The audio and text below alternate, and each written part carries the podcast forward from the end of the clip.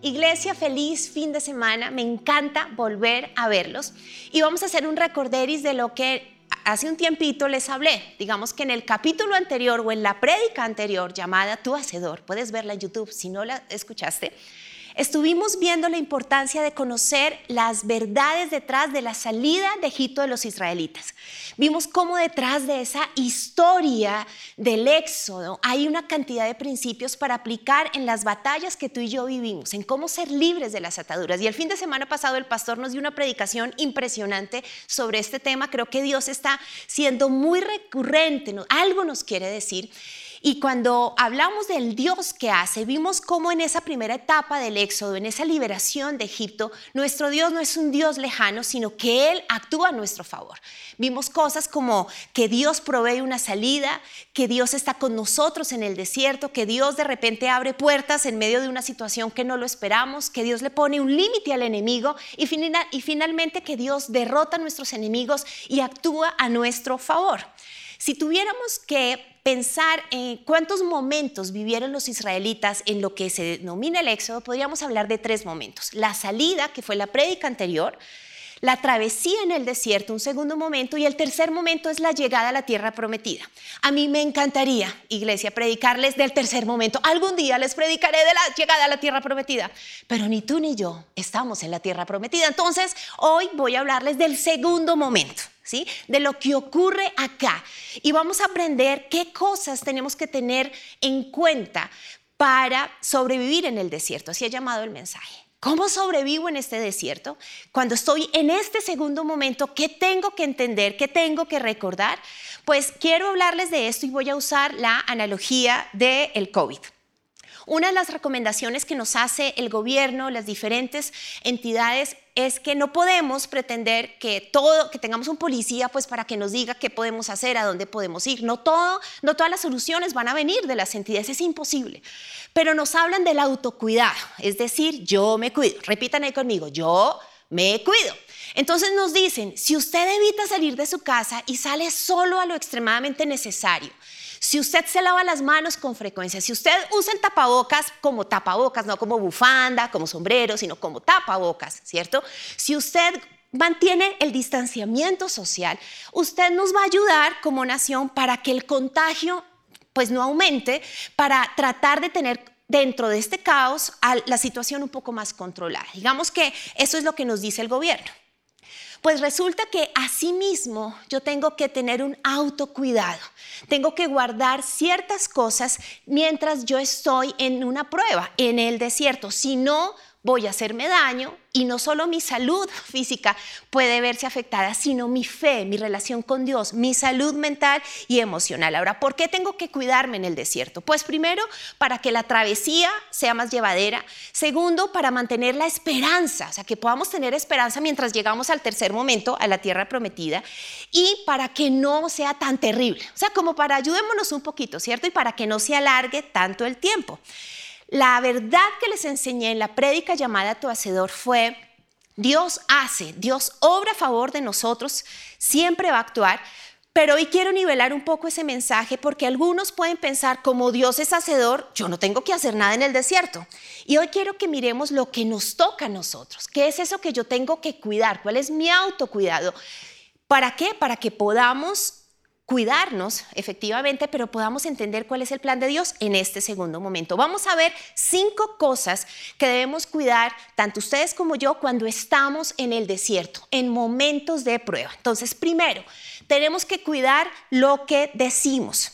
A las pocas semanas de salir de Egipto se dieron los primeros episodios de queja por hambre y por sed por parte de los israelitas. Vamos a leer esto. En Éxodo 15, 24 dice, entonces la gente se quejó y se puso en contra de Moisés. ¿Qué vamos a beber? reclamaron.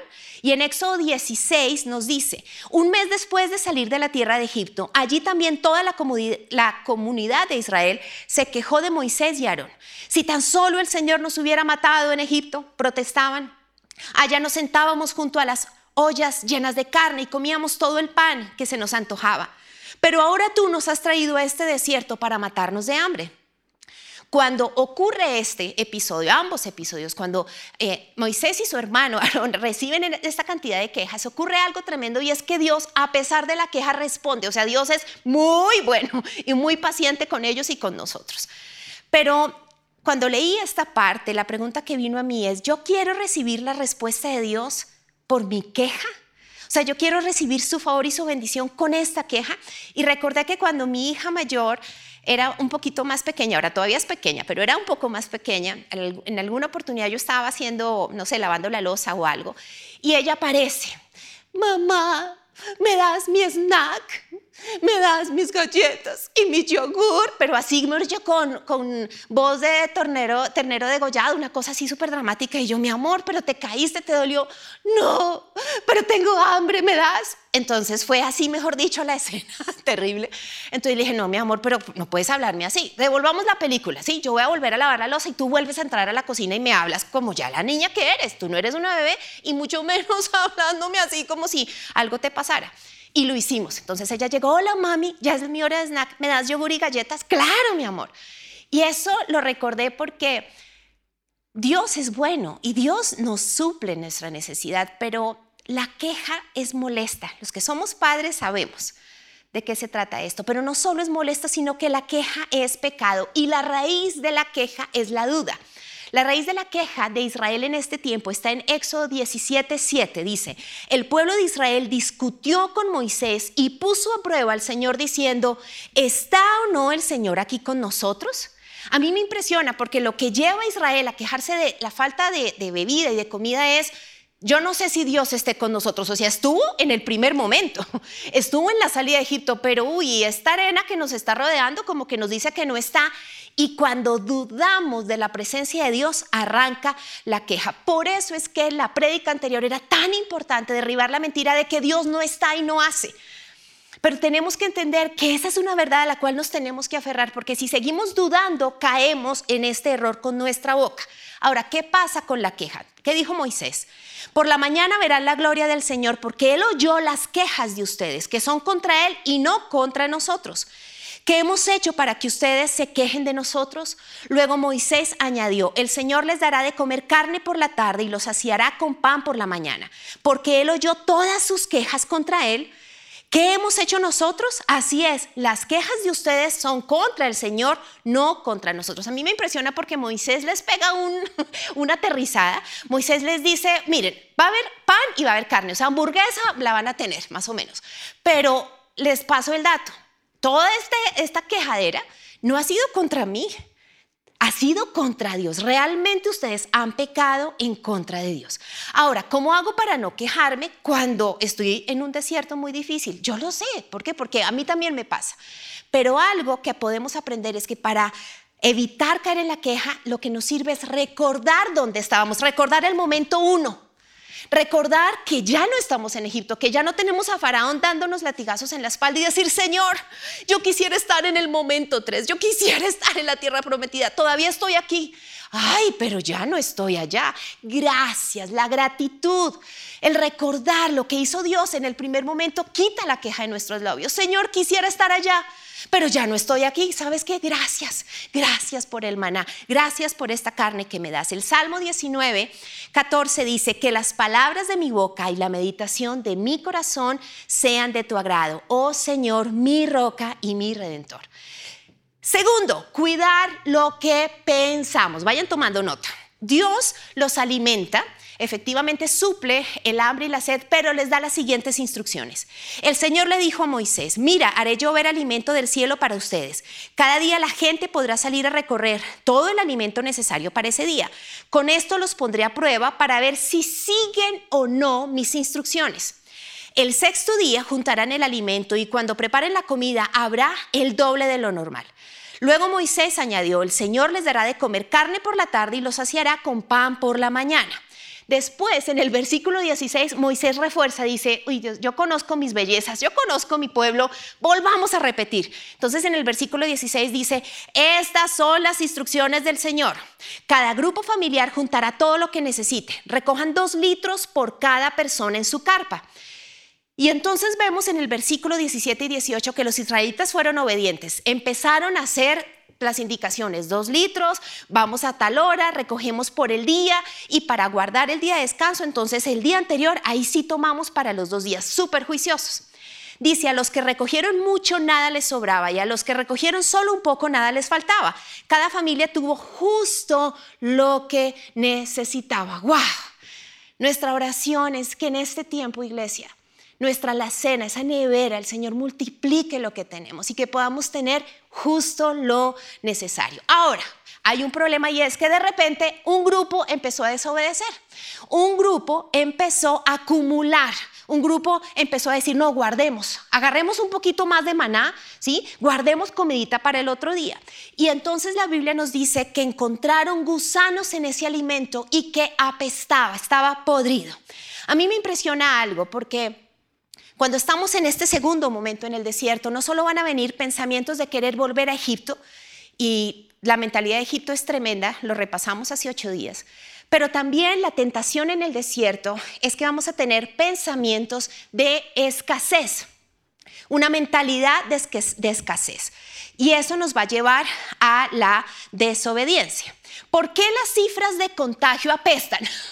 ¿Por qué en este momento estamos en cuarentena por localidades y estamos en un momento súper crítico, iglesia? Porque algunos pensaron, ay no, nunca más va a venir ese descuento. ¿Cuándo en la vida hemos tenido ese día sin IVA? No, mijita aprovechemos y estrenemos televisor. Y entonces la señora le dijo, ay no, pero no nos, que no nos metan gato por liebre. Usted va, me toca esa pantalla, usted me la palpa, que mejor dicho, usted se asegura que eso sea real. Y todos pensaron en eso, que no iba a alcanzar, y salieron a estrenar electrodomésticos. Es como cuando los israelitas, los israelitas estaban ahí diciendo, ay, a mi comadre le van a dar más que a mí. No, es que esta, esta, esta vecina tiene cinco hijos, mi trapo rojo de la carpa israelita es más grande que el mío. Y entonces toda esa mentalidad hizo que ellos acumularan y no obedecieran. Ahora, lo tremendo es que la mentalidad de escasez no solo es en el área financiera, ¿sí? es en muchas otras áreas. Eh, les cuento un chisme, en, la red de universitarios estamos súper felices porque una de nuestras líderes está estrenando novio, como lo oyen iglesia, se novió con pandemia, COVID y todo. Tenemos una líder eh, ya, mejor dicho, en prospectos de matrimonio. ¡Eh! Estamos felices.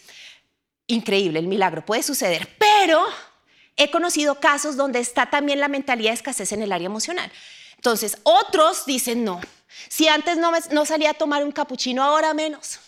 El Zoom no aguanta. Y entonces están ingresando a los chats despechados.com, ¿sí? solterosgeneracioncovid.com, están chateándose con el ex o la ex de hace tres años porque hay escasez en creer que Dios va a suplir también en tu área emocional. Cuando tú tienes esos pensamientos, tú terminas desobedeciendo y vas a pestar y te vas a podrir, como dice la Biblia. El pan se podría y olía a feo necesitamos entender qué dice la Biblia acerca de esto. Filipenses 4 dice, por nada estéis angustiados, sean conocidas vuestras peticiones delante de Dios en toda oración y ruego con acción de gracias. Y la paz de Dios que sobrepasa todo entendimiento guardará vuestros corazones y vuestros pensamientos. Necesitamos orar, pero no podemos dejarnos llevar por pensamientos errados porque sencillamente vamos a caer en desobediencia. Tercera cosa que tenemos que cuidar, cuidar lo que sentimos. Entonces, no solo tenemos que cuidar lo que decimos, lo que pensamos, sino lo que sentimos. Dos meses, eh, un poquito más de dos meses, casi dos meses y medio después de la salida de Egipto, los israelitas acampan cerca a un monte llamado el monte Sinaí y Moisés subía a la cima de ese monte a encontrarse con Dios. La Biblia nos dice que cada vez que se encontraba con Dios aparecía una nube con estas características, una nube oscura y una nube densa. Y de paso, Dios hablaba y su, su voz era como voz de trueno, se escuchaban muchos ruidos. Éxodo 19 lo narra. Luego el Señor le dijo a Moisés, yo me presentaré a ti en una densa nube para que el pueblo pueda oírme cuando hable contigo, así ellos siempre confiarán en ti. Más adelante dice, a medida que el sonido del cuerno de carnero se hacía cada vez más fuerte, Moisés hablaba y Dios le respondía con voz de trueno. Ahora, ¿qué siente el pueblo de Israel cuando escuchan y no ven a Moisés? Porque Moisés se despide, pero a medida que sube la montaña, se pierde en la nube pues los israelitas sienten miedo. Y en Éxodo 20, 18 dice, cuando los israelitas oyeron los truenos y el toque fuerte del cuerno de carnero y vieron los destellos de relámpagos y el humo que salía del monte, se mantuvieron a distancia, temblaron de miedo. Entonces le dijeron a Moisés, háblanos tú y te escucharemos, pero que no nos hable Dios directamente porque moriremos. El pueblo de Dios sintió miedo de Dios.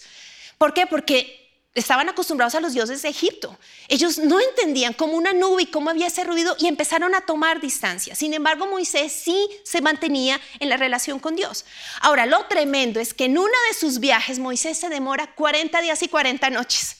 Y entonces ya no solo se une el miedo en, en, el corazón de los israelitas, en su panza no solo sienten miedo, sino que empiezan a sentir zozobra, incertidumbre y empieza a unirse lo que sienten con lo que piensen y es no, pues 40 días, yo sí decía que esos rayos, mejor dicho, eso es por algo. Eso es que Dios mató a Moisés.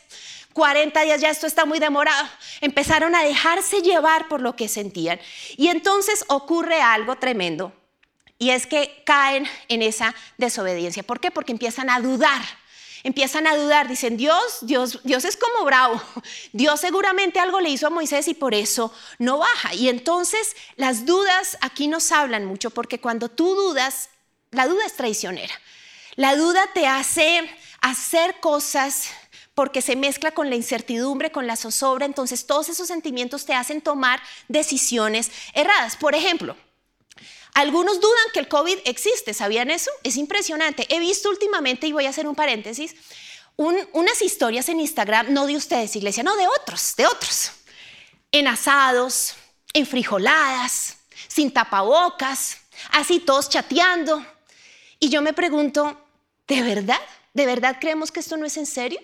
O sea, ¿de verdad no nos importa que el otro pueda estar enfermo por mi irresponsabilidad? Y hago este paréntesis porque cuando yo dudo de algo y cuando me dejo llevar porque tal vez pasa el tiempo y me siento solo, eso es lo que le está pasando a los israelitas. La Biblia dice que los israelitas en esos 40 días sintieron susto, estaban desparchados y entonces dijeron hagamos un festival y convencen a Aarón para que hagan una fiesta derritan el oro que sacaron de Egipto y construyen dioses falsos. Es tremendo. Y caen en desobediencia. Querida Instagramera, Instagramero, cada vez que tú rompes estas reglas, voy a decirte lo que Moisés le dijo al pueblo. Tú no estás pecando en contra de la alcaldesa ni del gobierno, tú estás pecando en contra de Dios. ¿Por qué? Porque como me siento solo, ay, no es que estoy desparchado, veámonos amigos, y como somos cristianos no nos va a pasar nada. Por favor, iglesia, no se trata de vivir bajo el miedo, pero se trata de ser sabios y de obedecer. Cierro el paréntesis me desahogo y continuamos. Entonces dice así, Éxodo 32. Cuando los israelitas vieron que Moisés tardaba tanto en bajar, se juntaron alrededor de Aarón y le dijeron, miren esto, haznos dioses que puedan guiarnos, no sabemos qué le sucedió a este tipo. Tremendo como dice la Biblia, me encanta. O sea, le dicen al Moisés, ese tipo, ¿quién sabe qué le pasó, no? Y entonces al ver a Aarón el entusiasmo del pueblo, ojo porque estamos hablando de sentimientos, edificó un altar frente a un becerro y empezó toda la fiesta. Y más adelante dice, todos celebraron con abundante comida y bebida y se entregaron a diversiones paganas, entusiasmo y diversión. ¿Por qué?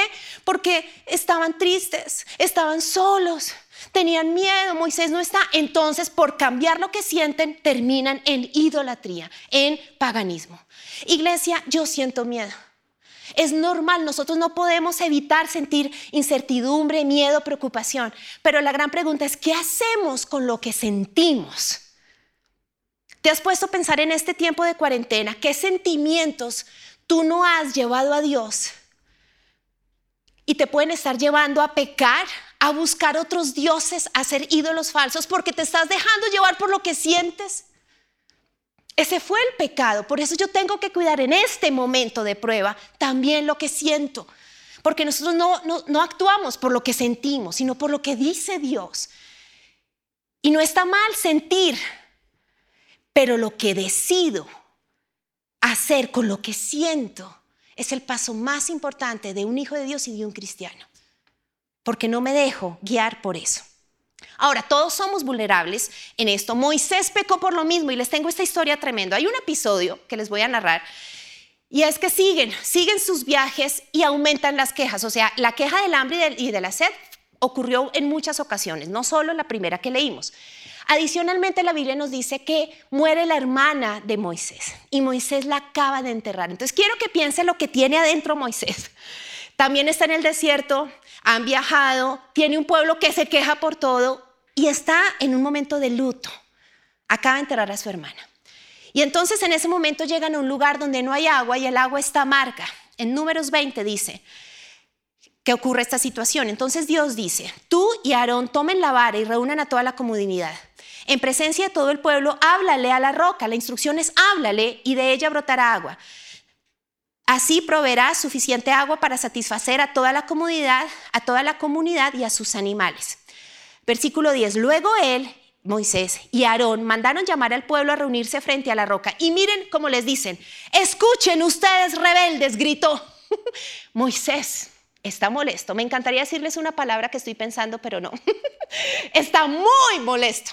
Tanto que les dice, ustedes partidas rebeldes, gritándoles. ¿Por qué? Porque está cansado del desierto también, es ser humano. ¿Por qué? Porque está cansado de las quejas y tiene el duelo de la muerte de su hermana. Sus, sus emociones están revueltas, tiene un zancocho ahí interno. Y entonces dice, ¿acaso debemos sacarle agua de esta roca? Y enseguida Moisés levantó su mano y golpeó la roca dos veces con la vara. Y el agua brotó a chorros y toda la comunidad y sus animales bebieron hasta saciarse. Es decir, el agua llegó y se acabó el problema para el pueblo, pero ocurre algo tremendo. Y es que Dios le dice, Moisés, yo te dije que hablaras, no que tocaras. Y por esto es de los pasajes que me cuestan mucho leer. Moisés no entra a la tierra prometida al tercer momento. ¿Por qué? Porque aunque entendemos todo lo que él podía estar sintiendo, se dejó llevar por eso y no siguió la instrucción que Dios le había dado. Romanos 8, 8 dice, por eso los que viven obedeciendo sus malos deseos no pueden agradarlo. ¿Qué decisiones erradas estás tomando? ¿A qué idolatría estás cayendo por dejarte llevar por lo que sientes. Cuarto punto, cuidar de quien nos rodeamos. Además de enfrentar cosas difíciles en la travesía del desierto, no es suficiente con la victoria que Dios obtuvo con Faraón. En la travesía, los israelitas se enfrentaron a varias naciones que los atacaron. Eso te va a pasar a ti y a mí. O sea, ya fuimos libres de Faraón, pero vamos a tener ataques en el desierto antes de llegar a la tierra prometida. El primer ataque que enfrenta Israel es con los amalecitas, con el rey Amalek. Josué es el pupilo, el escudero de Moisés. Y entonces sale con unos hombres a la batalla. La batalla es en un valle y sube a la montaña Moisés, acompañado de Aarón y de otro hombre que se llama Ur. No sabemos mucho de Ur, pero seguramente era un tipo super pilo para que Moisés también le pidiera ayuda. Y entonces dice, Josué hizo lo que Moisés le ordenó y peleó contra el ejército de Amalek. Entre tanto, Moisés, Aarón y Ur subieron a la cima de una colina cercana. Mientras Moisés sostenía en alto la vara en su mano, los israelitas vencían, pero cuando él bajaba la mano, dominaban los amalecitas. Pronto se le cansaron tanto los brazos que ya no podía sostenerlos en alto. Así que Aarón y Ur le pusieron una piedra a Moisés para que se sentara y luego se pararon a cada lado de Moisés y le sostuvieron los brazos en alto. Así sus manos se mantuvieron firmes hasta la puesta del sol. Como resultado, Josué aplastó al ejército de Amalek en la batalla. Entonces Moisés edificó un altar allí que lo llamó Yahweh Nishi, que significa el Señor es mi estandarte. Iglesia, es normal que nos fatiguemos en el desierto y más cuando además del desierto nos atacan. Me siento totalmente identificado. O sea, ya el desierto es difícil y Satanás nos manda una bomba atómica para matarnos. Es difícil. Pero aquí el punto es de quién te rodeas. ¿Tienes personas que te levantan los brazos o estás rodeándote de personas que te bajan los brazos? ¿Sabías tú que lo que va a determinar muchas veces que tú ganes o pierdas una batalla en el tiempo de prueba es de quién te rodeas? ¿De quién te estás rodeando? ¿Quién sostiene tus brazos en el desierto? Pero aquí hago otra pregunta. ¿Te dejas ayudar? ¿O eres autosuficiente? ¿O están otras personas diciendo, venga, yo le levanto los brazos? No, no necesito. Trabajo en el área pastoral de la iglesia y saben, esto es algo que veo cada semana, lo vivo cada semana. Personas en situaciones muy difíciles, donde aunque la crisis está, está complicada, se permiten ayudar y es increíble cómo cuando permiten que les levantemos los brazos salen al otro lado. Pero yo misma he ofrecido ayuda a otras personas y me dejan en visto. Deje así. Tú tienes que entender que hay batallas donde no importa si tú eres un, recién cristiano, un líder, un super empresario, si tienes dinero o no tienes, no eres un superhéroe, tú necesitas saber rodearte. En la próxima predicación, cuando nos volvamos a ver, voy a profundizar en este punto, pero por ahora quiero sencillamente cerrar con esto. Y es lo que dice Primera de Corintios 15, no os engañéis, las malas conversaciones corrompen las buenas costumbres. En la nueva traducción viviente dice, las malas compañías corrompen el buen carácter. Hay batallas que vas a ganar o perder dependiendo de con quién te rodeas. Último punto, cuidar lo que hacemos, no solo lo que digo, lo que pienso, lo que siento, de quién me rodeo, sino lo que hacemos. La tentación en el desierto es no hacer nada, no es que estoy en el desierto toca esperar, ¿sí? Esperar que Dios sobre. No, iglesia, el desierto no va a pasar. Tú pasas por el desierto. Te lo digo otra vez. El desierto no va a pasar. Tú eres quien pasa por el desierto. ¿Y por qué tenemos que hacer cosas? Porque vimos que Dios es hacedor y Él nos hizo a su imagen y a su semejanza. Dios quiere que nosotros también hagamos. Y aquí voy a recordar una escena de Éxodo 14. Los israelitas salen de Egipto, se enfrentan al Mar Rojo y están en un sándwich. Delante de ellos está el Mar Rojo y detrás está Faraón con su ejército. Y a mí me impresiona porque Dios da dos instrucciones. El Señor le dijo a Moisés, ¿por qué clamas a mí? Dile al pueblo que se ponga en marcha. Toma tu vara y extiende la mano sobre el mar. Divide las aguas para que los israelitas puedan pasar por en medio del mar pisando tierra seca. Dios le dice a Moisés, toma tu vara y extiende la mano. Pero ¿saben qué le dice al pueblo? Dile al pueblo que se ponga en marcha. Hay cosas que tenemos que hacer. Natalia, es que no puedo hacer nada. Bueno, ora, manda hojas de vida, haz arepas y vende arepas. No tengo ni idea, tenemos que hacer algo. ¿Sí? ¿Por qué? Porque Santiago 2.26 dice, la, la fe sin obras está muerta. Santiago 2.18 dice, pero alguno dirá, tú tienes fe y yo tengo obras, muéstrame tu fe sin tus obras y yo te mostraré mi fe por mis obras. Y Santiago 1.22 dice, sed hacedores de la palabra y no tan solo oidores. Ahora, algunos dirán, pero la Biblia dice, estad quietos y conoced que yo soy Dios. Sí, pero estad quietos no es estar paralizados, no es estar dormidos. El mar cuando está calmado está quieto, pero les pregunto, ¿está congelado? No está congelado. Si no estaríamos en, el Polo Norte. La quietud es una actitud del corazón, iglesia. Es, es cuando yo digo, Señor, no tengo el control, hay cosas que definitivamente se salen de mi mano, no puedo cambiar esta situación. Es una situación crítica, pero hoy estoy quieto en tu presencia con una actitud de entiendo tu soberanía, confío en ti, hago lo que puedo pero confío en ti y mi corazón decide estar quieto en la esperanza de tu palabra. Cierro con esto, iglesia. Si yo cuido mi boca, lo que pienso, lo que siento, de quién me rodeo, y si hago lo que tengo que hacer, lo que Dios me dice que haga en obediencia, ¿cuál es el beneficio? Deuteronomio 2.7 dice, pues el Señor Dios de ustedes los ha bendecido en todo lo que han hecho él les ha cuidado cada paso que han dado por este inmenso desierto. Qué belleza de pasaje. En estos 40 años el Señor su Dios los ha acompañado y no les ha faltado nada. Si nos cuidamos en la travesía, Dios promete estar con nosotros y darnos el sustento, iglesia. Que no se te olvide. Cuida lo que piensas, lo que sientes, lo que dices lo que haces y de quién o te rodeas o de quién no te debes rodear. Vamos a sobrevivir de esta prueba y quiero invitarte a que oremos juntos. Vas a cerrar tus ojos ahí donde te encuentras Y Señor, yo te doy gracias porque estuviste con nosotros en esa salida de Egipto. Y aunque quisiéramos estar ya en el tercer momento, conquistando la tierra prometida, entendemos que estamos en el viaje. Este desierto no es el destino, pero estamos en esta etapa. Y hoy, Señor, nos rendimos, nos sometemos a ti y te pedimos perdón. Porque así como muchas veces no nos cuidamos con el distanciamiento social, con el tapabocas, a veces espiritualmente y emocionalmente hacemos lo mismo, no nos cuidamos, Señor. Yo te pido que perdones nuestra queja, el dudar de ti que nos lleva a quejarnos, la ingratitud, que nos perdones por caer en esa en tanta emocionalismo, en dejarnos llevar por, por lo que sentimos, por tantos miedos, que caemos en hacer dioses falsos y en desobedecerte. Perdona la mentalidad de duda, de escasez, el creer que si no acumulo, mi futuro está, está errado, el, el tratar de ayudarte con esa mentalidad, perdónanos, Señor.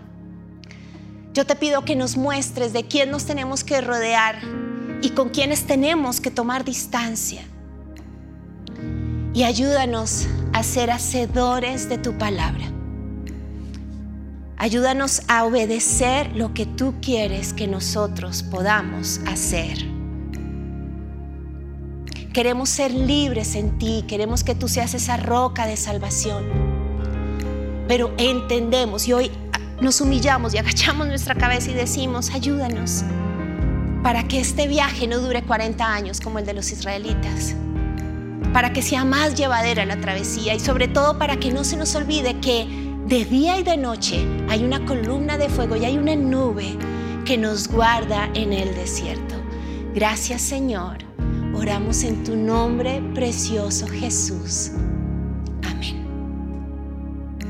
En este valle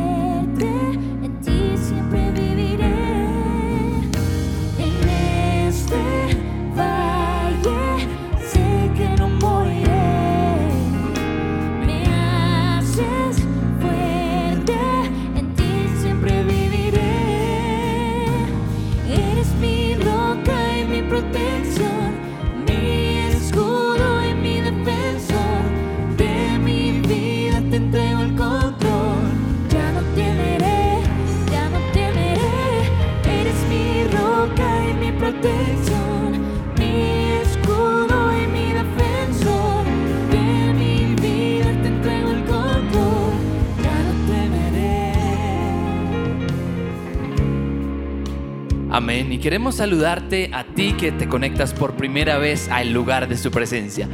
Para nosotros es un gusto tenerte y te invitamos a que escanees este QR code porque aquí eh, te vamos a conocer un poco más, vamos a conocer tu nombre y es la manera que tenemos ahorita para que tengas un contacto con el lugar de su presencia. Pero allí donde tú estás, si tú estás atravesando un momento tal vez difícil o un desierto como veíamos ahorita, nosotros, te, nosotros queremos orar por ti. Permítenos hacerlo en este momento.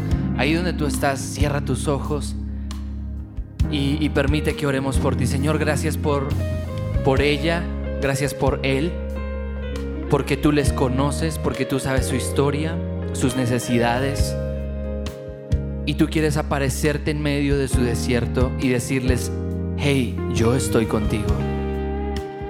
Yo te he visto y he tenido misericordia de ti y mi amor se ha extendido hacia ti. Y hoy he venido a cambiar tu vida. Entrégame tus cargas y yo te entregaré la vida eterna. He venido a consolarte en tu dolor. He venido a traer luz a tu oscuridad. Y si tú me entregas tu vida hoy, yo te prometo que comenzarán los días más felices de tu vida. Por eso queremos invitarles o invitarte a que repitas con nosotros, Padre Dios, recibo por la fe el regalo de la salvación, el perdón de todos mis pecados. Gracias por morir en esa cruz por mí. gracias por regalarme la vida eterna. En este día, yo abro mi corazón para que tú entres en él. Te confieso como mi Señor y mi Salvador y declaro que a partir de hoy yo soy tuyo y tú eres mi Dios. Jesús, eres mi Salvador y quiero vivir contigo para siempre. En el nombre de Jesús, amén. Así que ahora sí, puedes escanear este QR code. Estamos felices de conocerte y, si quieres también llamarnos a nuestro call center, queremos tener un contacto especial contigo. Y para todos los demás, viene lo mejor de nuestra iglesia, que es su presencia Kids. Así que manténganse conectados. También les animamos a que escuchen nuestras canciones nuevas, La Pesadilla y ahora el Salmo 91. Ordénenlo, hagan pre-save en su plataforma musical favorita porque son buenas noticias para estos tiempos, son palabras proféticas para lo que estamos viviendo, así que vamos a hacer famoso el nombre de Jesús en medio de esta situación. Y el resto de nosotros cantemos en nuestras casas. Y eres mi roca y mi protección, mi escudo y mi defensor, de mi vida te entrego el control. Y eres mi roca, eres mi roca y mi protección,